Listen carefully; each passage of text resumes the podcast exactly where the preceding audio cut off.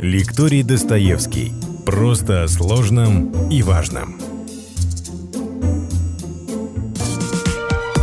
История за пределами учебников с Владимиром Мединским. Выпуск пятый. Бероновщина. Часть первая.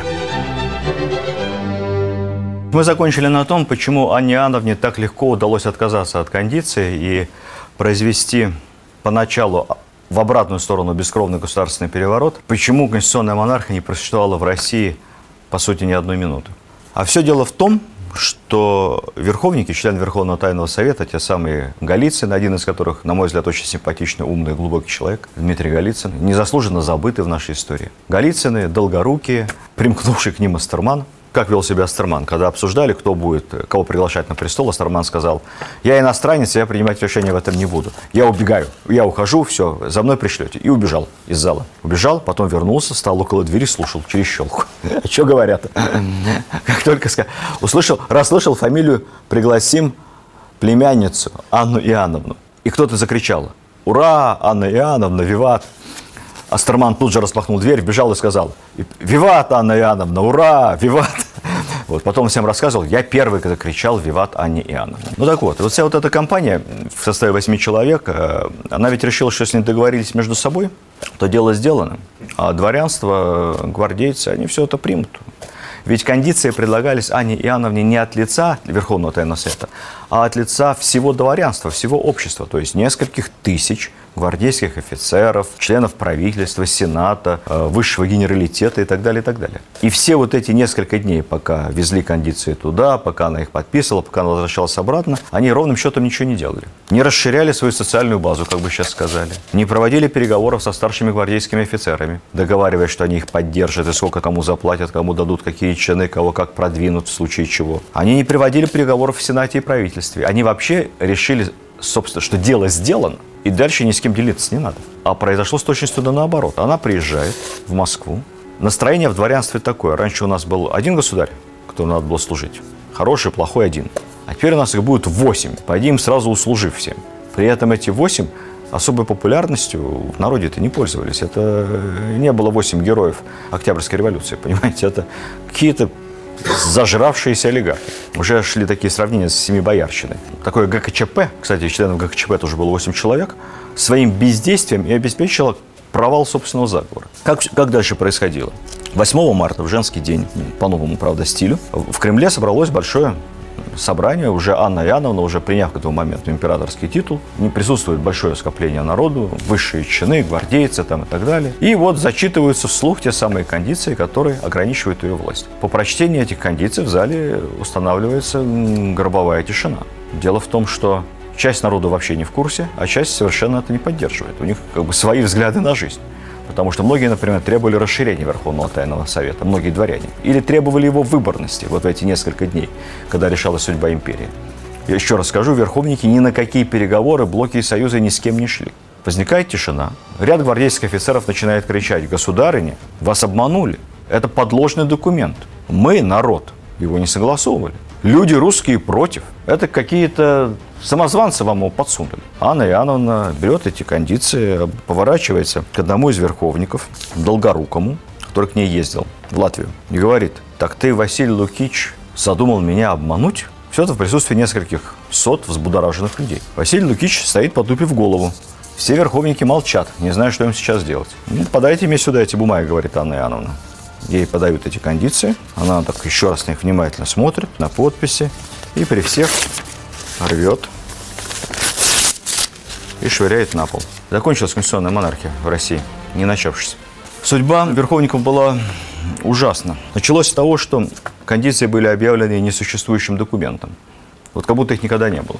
За одно упоминание вслух о том, что императрица когда-либо что-либо подписывала и, и, и существовал когда-то документ – ограничивающий императорскую власть, только за это били кнутом и ссылали в Сибирь сразу. Произойдешь в кабаке, слово «кондиция», язык вырвут и в Сибирь. Она, она пытается реформировать, ну не она, конечно, новое правительство пытается реформировать, как может, страну. Ничего особенно вредоносного она не делает, э, все сводится к одному – Вообще экономика после Петра I и после правления его супруги и внучка находится в ужасном состоянии, поэтому предпринимаются разумные меры, сокращение государственных расходов, сокращение госаппарата, там, посильное снижение налогов, усиление контроля за собираемостью налогов. Тут же возникает, естественно, много коррупционных процессов. Выясняется, что налоги собираются, но до не доходят, где-то там по пути оседают. В общем, обычные, разумные, стандартные действия нового правительства. Что можно было бы выделить? Не рассказываю слишком много про внутреннюю и внешнюю политику, но из разумного Анна Яновна э, возобновляет работы по строительству и усилению военно-морского флота. Флот пришел за последние годы в совершенное невожество. Восстанавливаться он стал именно при Анне Иоанновне. Были введены новые стандарты кораблей, активно ведется ремонт. Более того, инвестируются средства военно-морские и сухопутные учебные заведения. Всем этим новое правительство занимается. Какую роль играет в этом Анна Иоанновна сама как личность? Ну, тут я скажу непопулярные вещи, да. Личность, она, конечно, совершенно бестолковая. Она никогда не собиралась ничем царствовать, не могла, не умела и не имела к этому никакой склонности совсем. Несколько слов о внешности Анны Иоанновны. Сохранилось довольно много ее портретов. Мы не знаем, может быть, она в юности была грациозной юной леди. Но к тому моменту, когда она уже взошла на императорский престол, то есть там к 37 годам, эта дама весьма страшного вида. В общем, ее некрасивость отмечали все с разной степенью дипломатичности. Страшная, некрасивая, толстая, очень высокая, такого мужского роста. Правда, те, кто относится к ней к симпатии, говорили, что несмотря на такую как бы отсутствие женского обаяния, умела быть учтива, она могла расположить к себе человека. И если хотела, даже чем-то обаять. Характер ее сформирован тем временем. Забавы Анны Иоанновны, они такие. Она очень любит стрелять. Вообще она хороший стрелок с большой практикой. Она живет во дворцах, и вот везде открыты окна, а на подоконниках стоят заряженные ружья. Ну, тогда много было всякого зверья, и специально в том числе выпускали.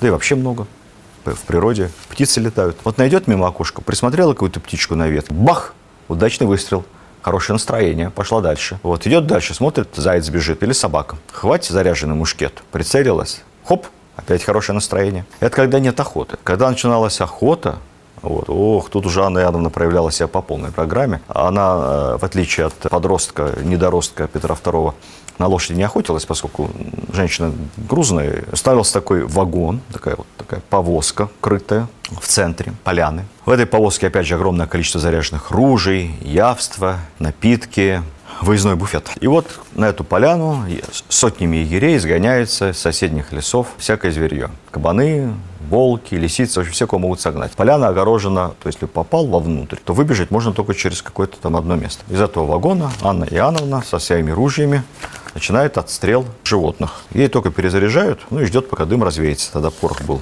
плохой. Я не буду приводить вам страшные цифры, сколько сотен и тысяч животных отстреливалось ей лично за сезон.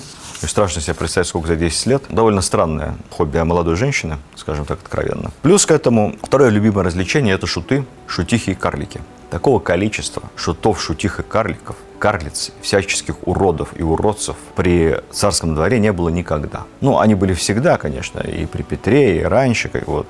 Почему-то считалось это очень остроумным, держать каких-то несчастных больных людей рядом. Но Анна Иоанновна возвела это просто в культ. И их были десятки. Они все вокруг нее суетились, что-то клянчили, кому-то приставали, кого-то дергали, значит, кому-то падали в ноги, пытались кого-то укусить. Анна Иоанновна полагала, что это все невероятно смешно. Один из самых знаменитых романов – посвященных времени ее правления. «Ледяной дом», кстати, вот кто не читал, рекомендую, потому что написано абсолютно, как сейчас, как исторически достоверно и художественно ярко. Посвящен как раз такой э, шутовской свадьбе. Смысл следующий. Однажды Анна Иоанновна узнала о страшном преступлении, которое совершил один из князей Голицыных из этой большой-большой семьи. Этот человек прекрасно образован, окончивший Сорбону, служивший еще при Петре Первом, прогрессивный русский аристократ, умница, интеллигент. После смерти жены своей первой уехал в Европу, где имел несчастье жениться на католичке. То ли итальянке молодой, то ли немке. В общем, не имеет никакого значения. Не только бедняга женился на этой итальянке, он еще и так ее полюбил, что вернулся с ней в Россию. Вернувшись в Россию, он узнал, что Анна Иоанновна как-то нервно относится к институту повторного брака, особенно если супруга не православные. И какое-то время они попытались жить тайно. Донесли, супругов разлучили, несчастную итальянку куда-то задевали, история умалчивает, то ли в Италию обратно отправили, то ли в Сибирь. Будем надеяться на первое. Князя Голицына, официально князя, возвели в шуты Ну, хорошо, хоть не колесовали. В шуты квасники. В чем юмор той эпохи? Вот представьте себе, целый князь, выпускник Сорбоны, заслуженный офицер, должен был в шутовском наряде в колпаке с бубенчиками на званых приемах обносить всех, угощать всех квасом. Ну, как вот сейчас официанты шампанским обносят, а он квасом. Каждый, кому он предлагал квас, ну, мог либо, так сказать, отказаться, либо взять у него чарочку, выпить, сделать глоток, а остаток обязательно вылить ему в лицо. Шутка юмора такая была. Но этого Ане нам не показалось мало, поэтому она решила учредить еще и повторную свадьбу князя Голицына. Выбрала для этого какую-то калмычку-карлицу невысокого роста. Сказала, что вот хотел ты жить, жениться на иноземке итальянке, будешь теперь на иноземке калмычки. С этой целью был в Петербурге построен гигантский дворец изо льда со всеми сопутствующими этому, ну, такой небольшой Петергоф. Стоил огромных денег. Вот, организован гигантский праздник, фейерверки, многодневные гуляния. Страшных денег стоило это все бюджету. Э, жениха и невесту оставили в дворце. Жених уже весьма преклонных годов оставили в этом ледяном дворце, все это дело зимой происходит. Я думаю, там погода сильно за минус 20. Оставляют их на свадебную ночь в этом дворце. Еще представляют солдаты, который должен был внимательно следить, чтобы они исполняли свои супружеские обязанности. Ну, слава богу, то ли солдат попался сердобольный, и, наверное, князь денег ему немного заплатил, поэтому принесли им какие-то полушубки, что-то теплое, они вот, всю ночь там просидели грелись как могли и, в общем, остались живы. А так до этого момента они так и числились мужем и женой, вот эта вот несчастная карлица – и князь Голицын. Вот такой, такой был уровень юмора у Анны Иоанновны. Выпуск пятый. Бероновщина. Часть вторая. А еще она очень любила, когда ей рассказывали всякие сказки говорливые бабки. Поэтому говорливых бабок а, особыми царскими указами собирали по всей стране. Вот. И Анна Иоанновна, я не шучу, писала письма. Я слышала, что у вас в деревне, под Архангельском, есть Бабка отлично рассказывает истории народные. Срочно привести ее ко мне. Будет эти истории рассказывать мне. Таких вот собирали. Любила она окружать себя вот такими говорливыми сказительницами. Ну и, конечно, нельзя говорить об Анне Иоанновне, если не сказать об эпохе террора, репрессий и Бероновщины. При ком было больше репрессий? При Анне Иоанновне или при Петре? Ну, конечно, больше всего репрессий было при Петре Первом. Потому что при Петре Первом репрессии носили массовый, системный характер. И речь не только о стрелецких волнениях, не только о Булавинском восстании, не только о массовых подавлениях крестьянских выступлений по всей стране. А речь о в целом о ценности человеческой жизни. При Анне Иоанновне репрессии казались более страшными, потому что они касались э, верхушки правящего класса. Поверьте мне, там 95% населения России никак-то не замечало. Но те показательные казни, показательные расправы, которые приводились при ней над целыми дворянскими семьями, родами, например, над долгорукими, они, конечно, ужасали Россию. Долгорукие, те самые, попавшие в фавор при мальчике-подростке Петре II, те самые, которые придумали историю с подложным завещанием, там, копировали почерк умирающего или уже умершего императора-внука Петра, те самые, которые пытались провозгласить его невесту Екатерину, Катю, императрицей. И судьба их была ужасна. Раскрывалась эта история по этапу. Сначала их просто отправили в ссылку, потом из ссылки вернули, потом пытали. Потом кто-то под пыткой сознался из них в этом, значит, страшнейшем из возможных для той эпохи злодеяний попытка захвата престола. В результате одного из долгоруких, я специально не хочу здесь перечислять конкретно уже фамилии, понимаете, чтобы не живописать подробности, но одного из них колесовали, такая совсем забытая казнь. Кого-то из них приговаривали к, к четвертованию, потом это отменяли на просто отрубание головы. Все это произвело на общество совершенно ужаснейшее впечатление. Широко применялась практика расследования государственных преступлений по принципу слова и дела государева. Это была очень страшная история. То есть любой человек мог в присутствии какого-то государственного силового служащего, офицера гвардии, закричать слово и дело государева. Его должны были задержать. Это означает, что у него имелась информация государственной важности о попытке, ну, как минимум, государственного переворота. А говорить могли любого. Если это подтверждалось хотя бы частично, пытки были страшными. Если это не подтверждалось, пытали того, кто пытался говорить. Вообще дело было рискованное, потому что, заявляя слово и дело, ты должен был как-то это доказать. Очень часто доказательство тоже проводилось под пыткой. При Анне Иоанновне это приняло довольно массовый характер. Судимых по политическим мотивам насчитали наши историки до 20 тысяч человек. Расширилась география, как тогда говорили, высылки, если раньше высылали просто на Урал, на север Урала, как Менщикова, туда, в Березов, стали высылать все чаще в Сибирь, даже на Камчатку. осужденных, где, естественно, условия их жизни были чудовищными. Все это очень часто называлось таким общим термином «бероновщина», потому что проводилось под эгидой э, как бы от имени главного фаворита Анны Иоанновны Эрнста Иоганна Берона. Вот все, что происходило ужасно во время царствования, связывалось с ним. Я напомню, что в кондициях верховники поставили один интересный пункт. Ни в коем случае не приводите с собой из Курляндии никаких курлянских дворян. Сделано это было специально, чтобы не привезли Берона. Он и имелся в виду как там известно тогда, любовник, фаворит и очень близкий к Анне Иоанновне человек. Он появился в жизни Анны Иоанновны задолго до описываемых событий. Э, он управлял официально всеми ее имениями, был действительно любовью всей ее жизни, ради которой она была готова на все. В Россию приехал вместе со своей женой, с семьей. Все они и составляли ближний круг императрицы, такие были вот реалии галантного века. Было распространено мнение впоследствии уже при Елизавете о каком-то невероятном влиянии Берона на русскую политику. И его не было. Он влиял только на императрицу. Больше, больше ни на кого. Распространена была позиция об особых привилегиях немцам, при дворе Анне Иоанновне. Этих привилегий тоже не было. Ну, то есть немцев было несколько, конечно, во главе. Тот же Миних, Астерман, Берон. Но они все были в ужасных отношениях друг с другом. Постоянно грызлись и интриговали друг против друга. Вообще русских было гораздо больше в правительстве. Данные о каком-то колоссальном казнократстве Берона ничем были не подтверждены. В этом отношении он был вполне скромных запросов. Далеко ему было до Менщикова. Единственное, что правда, что он был таким, знаете, бытовым русо- русофобом. Русских не любил, всячески это подчеркивал и говорил, что вас надо только вот кнутом бить, вы по-хорошему не понимаете. Однако эта бытовая русофобия в реальности никаким немецким засилием не сопровождалась. Как посчитали историки, всего люди не русского происхождения при Анне Иоанновне занимали не больше четверти властных постов. При всем при этом есть и другие сведения. Есть, например, сведения о том, что, вот я сейчас зацитирую одного из современников, что Берон в обращении был весьма вежлив, воспитание имел хорошее, желал всем казаться приятным. В нем ума только было мало, поэтому он дозволял другим управлять собой и не отличал дурных советов от хороших. Ну, такое можно сказать о многих людях. Любопытно, что Берон прожил долгую-долгую-долгую жизнь. И в конце концов, мы об этом еще будем говорить, вообще это подтверждение того, что в России надо жить долго. В итоге он пережил и Анну Иоанновну, и Елизавету Петровну. Оказался еще настоящим герцогом Курлянским, где и был похоронен в Курляндии. Тело его было мумифицировано, забальзамировано. И вот его мумия в бархатном коричневом кафтане французского покроя с Андреевской звездой на, на груди долгие годы хранилась в подвале замка в Метаве. Даже сохранилась фотография этой мумии 1914 года. Ну, однако уже последующие события, мировые войны и революцию, их мумия не пережила. Роль Берона, еще раз подчеркну, и степень его влияния на русскую политику были крайне преувеличены. Лучше всего по этому поводу высказался Пушкин. Александр Сергеевич писал, «Берон имел несчастье быть немцем, и на него свалили весь ужас царствования Анны, которое было в духе его времени и в нравах народа. Точнее, пожалуй, и не скажешь. Можно еще привести один пример, который потряс, конечно, русское общественное мнение той поры. Это расправу над кабинет-министром Волынским. Кабинет-министр – это не совсем премьер-министр, но это, можно сказать, один из руководителей правительства той поры. Их было несколько кабинет-министров, могло быть несколько одновременно.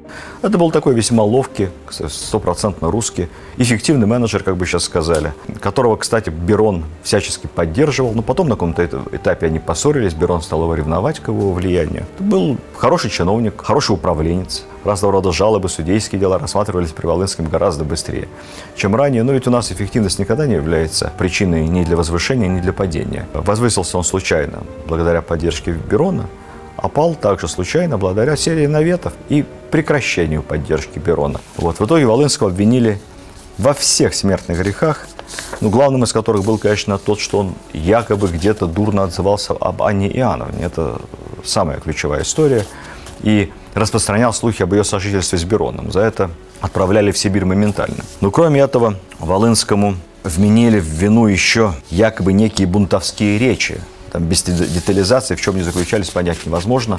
Вот. Да, в принципе, и были ли они тоже не имеют никакого значения. Главное, я вот на что обращу ваше внимание. Кабинет министр, ну, почти премьер. Уровень обвинений, бунтовские речи, и что-то там какие-то сплетни, что-то там не то нехорошее про императрицу сказал. Никаких действий нет, никакого заговора нет. Никакого восстания декабристов, никакой пугачевщины, никакой, никакой попытки вооруженного переворота. Идет следствие и суд. Следствие и суд занимает, как вы думаете, сколько времени? Три дня. Из этих трех дней два дня Волынского жутко пытают. Ну, как пытали тогда, даже описывать вам не хочу. Спать не сможете. Волынский выдерживает все пытки. Вообще это говорит о таком нечеловеческом совершенно упорстве. Ни в чем не сознается. Все равно на третий день выносится смертный переговор. Кстати, его судили русские люди, которые решают следующее. Я буду читать дословно, дабы вы понимали стиль того времени. Первое. Волынского, яко начинателя всего того злого дела, живого на кол посадить, вырезав у него предварительный язык. Теперь фантазию проявите и поймите, что такое посадить на кол живого. Это еще не все. Его конфидентов-сообщников четвертовать, а только после отсечь им головы. Все имения Волынского конфисковать, дочерей и сына сослать в вечную ссылку. Ну, это куда-нибудь на Камчатку, где они медленно умрут. Императрица смягчила приговор указав, что достаточно четвертовать одного Волынского. Можно обойтись и без посадки на кол. Конфидентам просто отсечь головы. Ну, а кое-кого из них лишь наказать кнутом и сослать навечно. 27 июня 1740 года в центре Петербурга прилюдно кабинет министру Волынскому вырвали язык, отрубили руку, затем голову. Во время суда он говорил, ну пока еще мог говорить, «Нам, русским, хлеба не надо, мы друг дружку едим и тем сыты бываем». Вот такое было время Анны Иоанновны. Я подведу итоги.